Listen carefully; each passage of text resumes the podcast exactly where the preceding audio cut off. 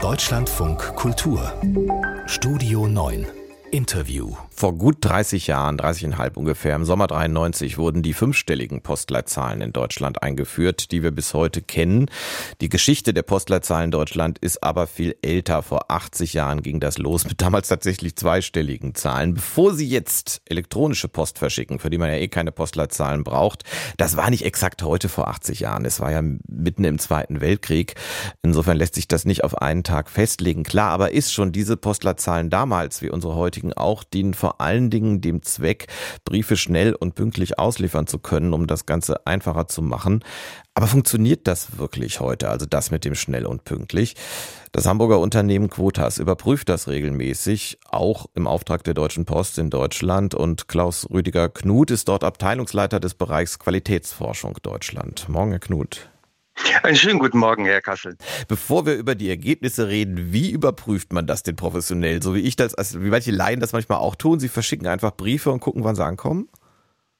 Im Prinzip schon. Wir haben in ganz Deutschland haben wir ähm, mehrere tausend Teilnehmer, die für uns Briefe verschicken und diese Briefe auch empfangen. Und sie teilen uns mit, wann sie das gemacht haben. Und wenn ich weiß, wann ein Brief verschickt wurde und wann er angekommen ist, kann ich daraus dann die Brieflaufzeit errechnen. Gemäß den Vorgaben der Bundesnetzagentur muss äh, die Post 80 Prozent aller Briefe am nächsten Tag, also nach dem Einwurf, zustellen und am übernächsten Tag müssen es dann 95 Prozent insgesamt sein. Werden diese Vorgaben nach Ihren Messungen eingehalten? Äh, das werden sie in der Tat. Die ähm, Bundesnetzagentur veröffentlicht auch diese Zahlen und achtet auch jedes Jahr darauf, dass die Ergebnisse, die wir unabhängig ermitteln, äh, diese Grenzen auch einhalten. Aber das wird natürlich jetzt viele Leute ein bisschen verwundern, denn es gibt ja ständig Beschwerden darüber, dass in gewissen Straßenzügen eine ganze Woche lang kein Briefträger zu sehen sei. Auch Unternehmen und zum Teil Verbände von Unternehmen, die noch sehr viel herkömmliche Post verschicken, sagen, dass das teilweise Tage dauert. Wieso widerspricht Ihr Ergebnis der öffentlichen Wahrnehmung? Es ist natürlich in dem Sinne ein Durchschnittsergebnis, dass wir uns alle Postkunden angucken. Das, was man auch in den Medien sieht und hört, sind natürlich wahren, persönliche Wahrnehmungen und auch Einzelfälle, die so tatsächlich auftreten können. Aber was unsere Messung sich natürlich anschaut, ist der Gesamtüberblick. Das heißt, wie sieht es insgesamt in Deutschland aus? Aber Gleichzeitig ja, bitte, Entschuldigung.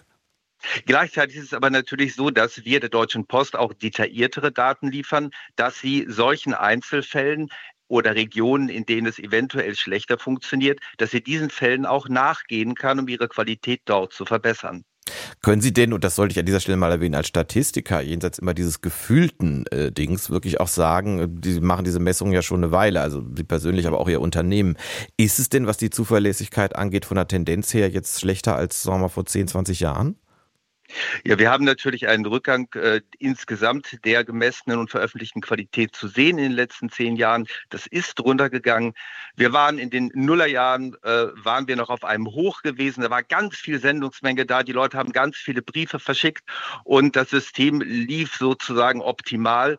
Und seitdem haben wir die digitale Revolution. Es wird weniger verschickt, es werden andere Dinge verschickt.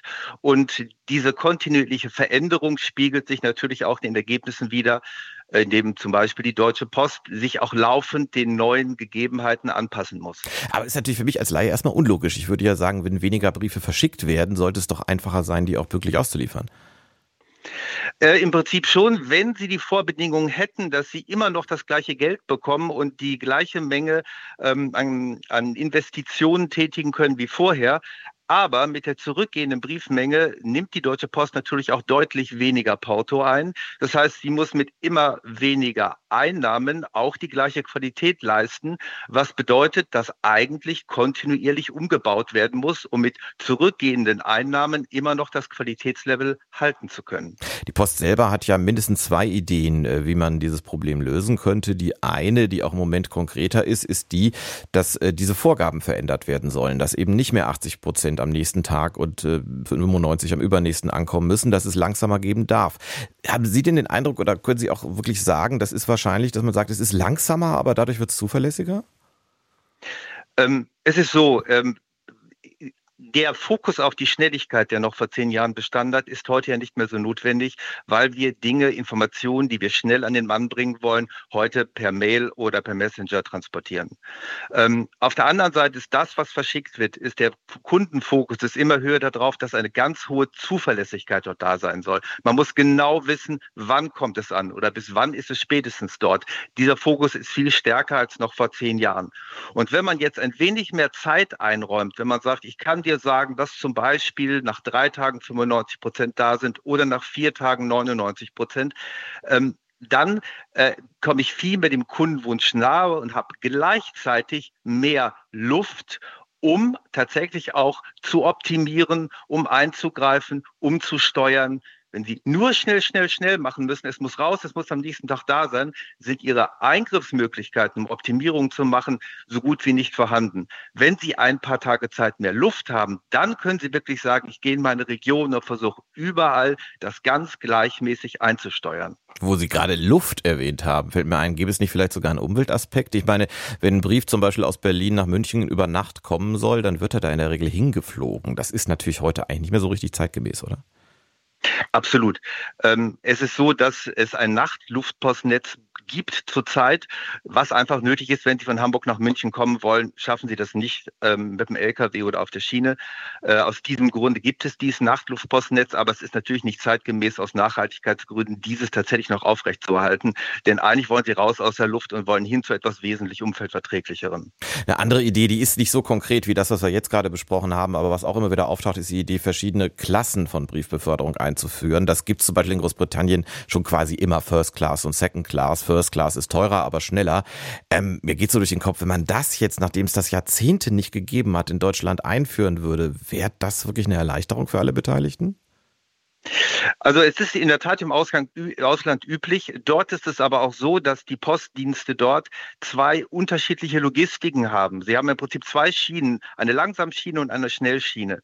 Ähm, das ist in Deutschland ja gar nicht vorhanden. Ich sage es mal platt, die Deutsche Post kann nur schnell weil ihr ganzes System auf schnell ausgerichtet ist. Wenn man jetzt sagen würde, mach doch noch zusätzlich noch einmal langsam, ähm, hätten sie gar keine Logistik, die das abbilden würde. Das heißt, man könnte sowas einführen, aber es würde auf Anhieb jetzt nicht sofort äh, funktionieren, weil da muss erstmal dahinter auch die Funktionalität gebaut werden.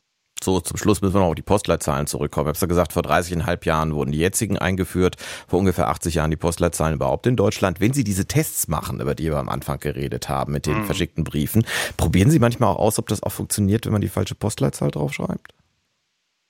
Ja, also es, es gab ja mal eine ähm, Werbung noch vor zehn Jahren, da hieß es, 95 von 100 Briefen kommen an, ich zeige Ihnen hier die anderen fünf. Das waren alles äh, Briefe gewesen, die falsch adressiert waren, äh, nur eine halbe Briefmarke drauf hatten oder anderes.